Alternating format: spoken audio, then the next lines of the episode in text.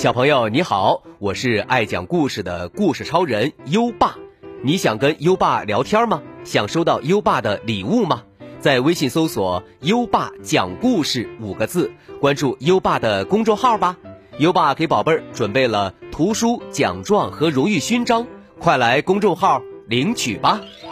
好了，接下来让我们一起听一听《孙小空历险记之中华游记》第八集。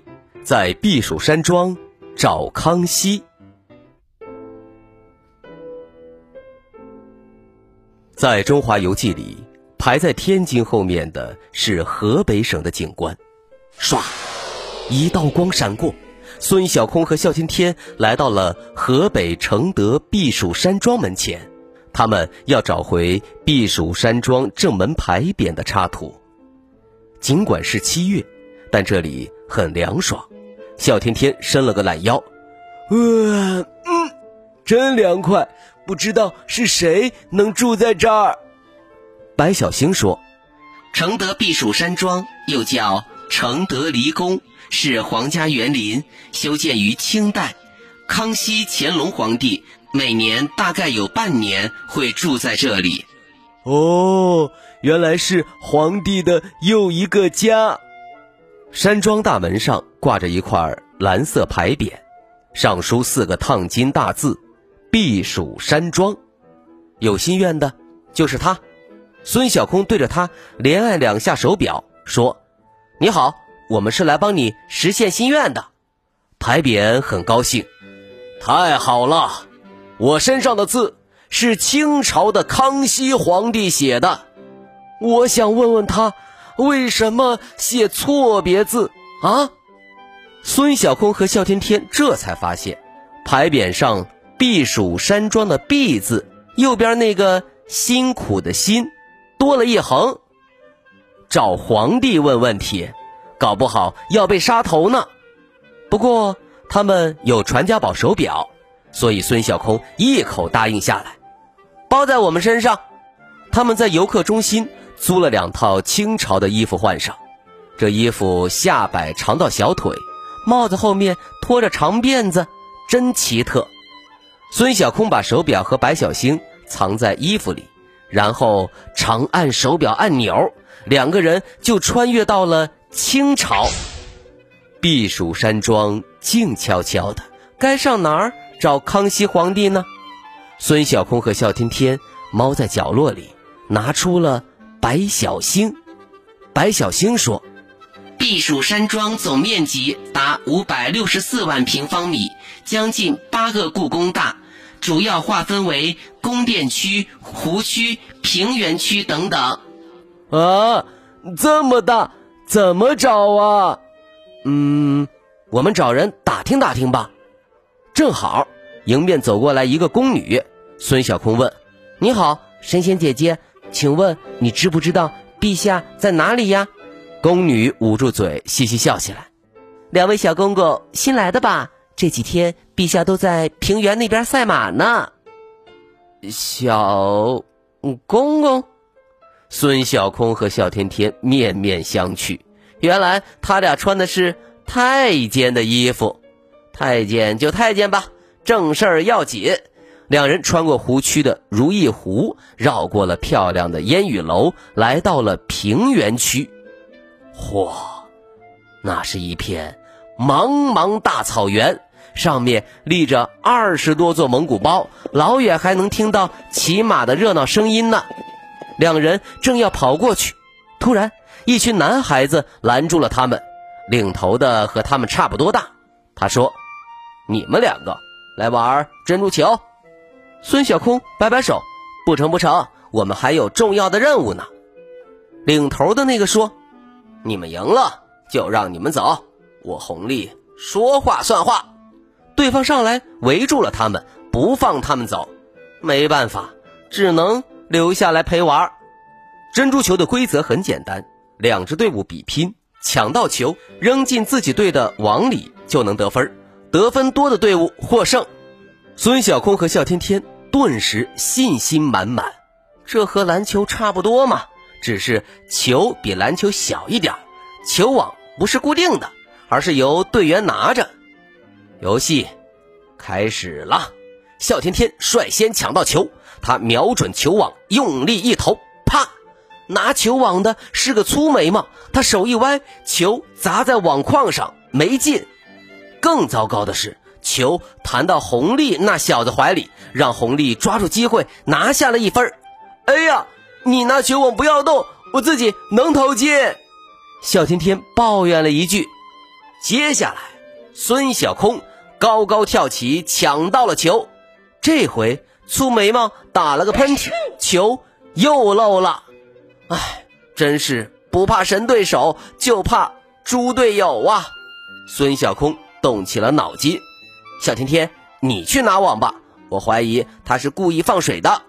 好，小天天跑去跟粗眉毛交换了位置。这下没有一个人能阻挡他们得分了。孙小空用漂亮的假动作和灵活的走位连拿五分，红丽的脸色难看极了。这时，粗眉毛小声对他们说：“喂，哎，你们两个不能再得分了。”孙小空疑惑：“为什么？还问为什么啊？”粗眉毛指了指红丽：“你不知道他是谁吗？”嗯，孙小空很不喜欢他鬼鬼祟祟的样子，故意大声说：“管他是谁，反正我是不会放水的。”他们的争吵引起了大家的注意。红丽走过来，瞪了粗眉毛一眼：“玩球就要全力以赴，我红利不需要任何人让球。”大家这才没再说话。最后，孙小空和肖天天以九比三赢下了比赛。红利输了，心情却不错。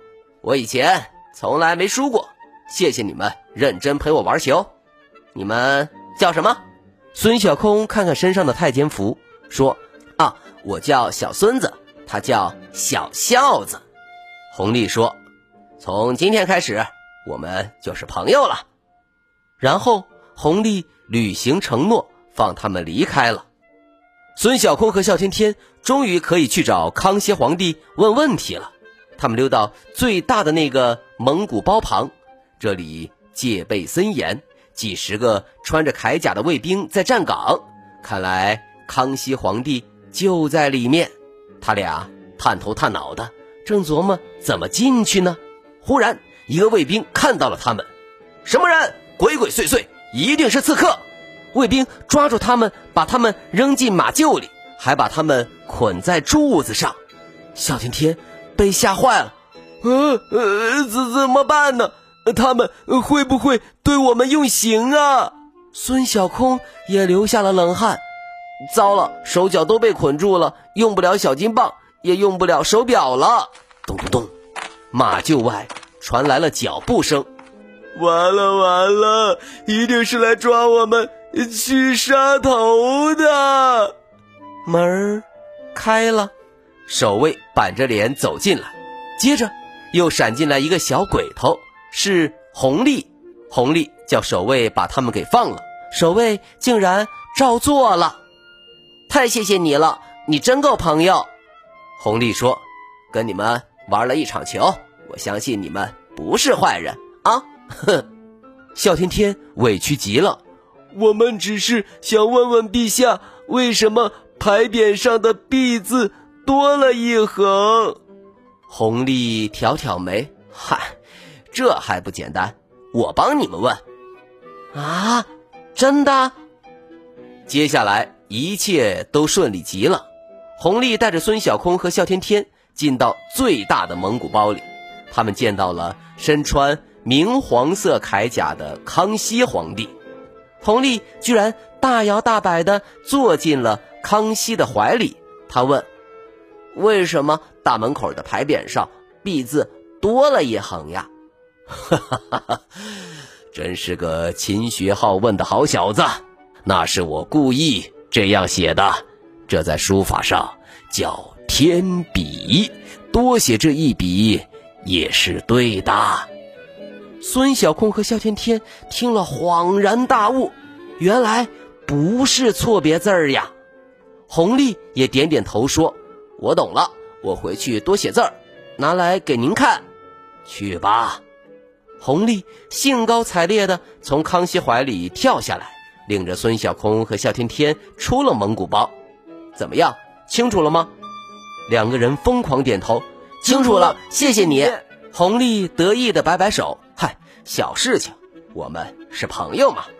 得到答案，孙小空和向天天找了个理由告别红丽，在一个没有人的小树林里，用手表回到了现代。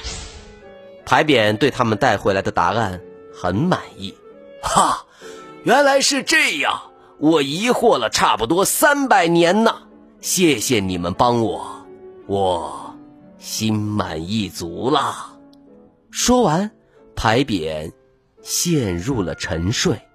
翻开《中华游记》，避暑山庄牌匾的插图渐渐显现了出来。这时，一阵凉风将游记往后吹了一夜，笑天天叫了起来：“红丽，这里有红丽的名字。”孙小空仔细一看，康熙皇帝将万壑松风殿赐予最喜爱的孙子爱新觉罗弘历，他就是后来的乾隆皇帝。天哪！我们和皇帝做了一天朋友。好了，今天的故事就讲到这里。每周的周二，《孙小空历险记之中华游记》准时更新。下一集会发生什么故事呢？宝贝儿，请期待哦。现在优爸要考考你了：弘历是后来的哪个皇帝？快到文末留言告诉。优爸吧，宝贝儿，还想听更多优爸讲的故事吗？点击文中故事合集图片即可进入小程序收听，里面有一千多个故事在等着宝贝儿哦。优爸还要提醒宝贝儿，我们今天的好习惯哦，早睡早起不赖床，你做到了吗？优爸看见很多小朋友举手说做到了呢，做到的乖宝贝儿就点击音频上方的打卡按钮。打卡吧，还记得优爸和你的小约定吗？每天把优爸的故事转发给一位朋友收听吧，做个爱分享的天使宝贝儿。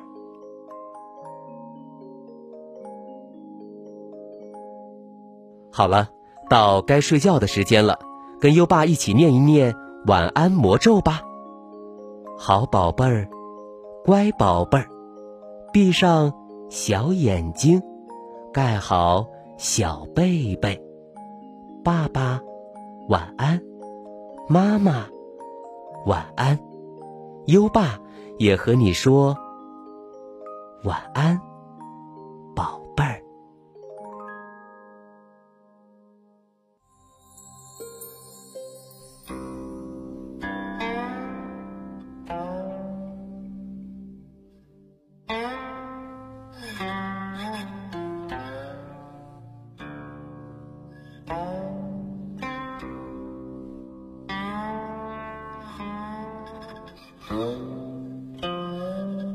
鹿寨，王维。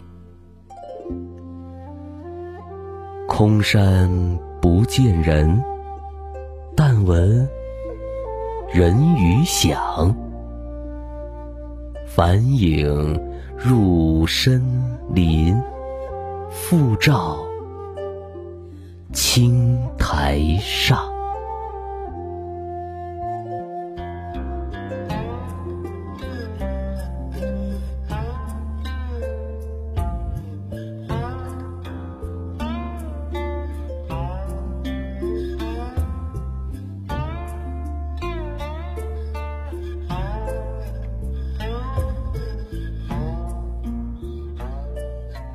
鹿寨，王维。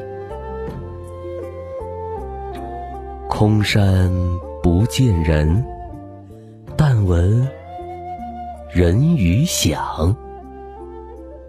返影入深林，复照青苔上。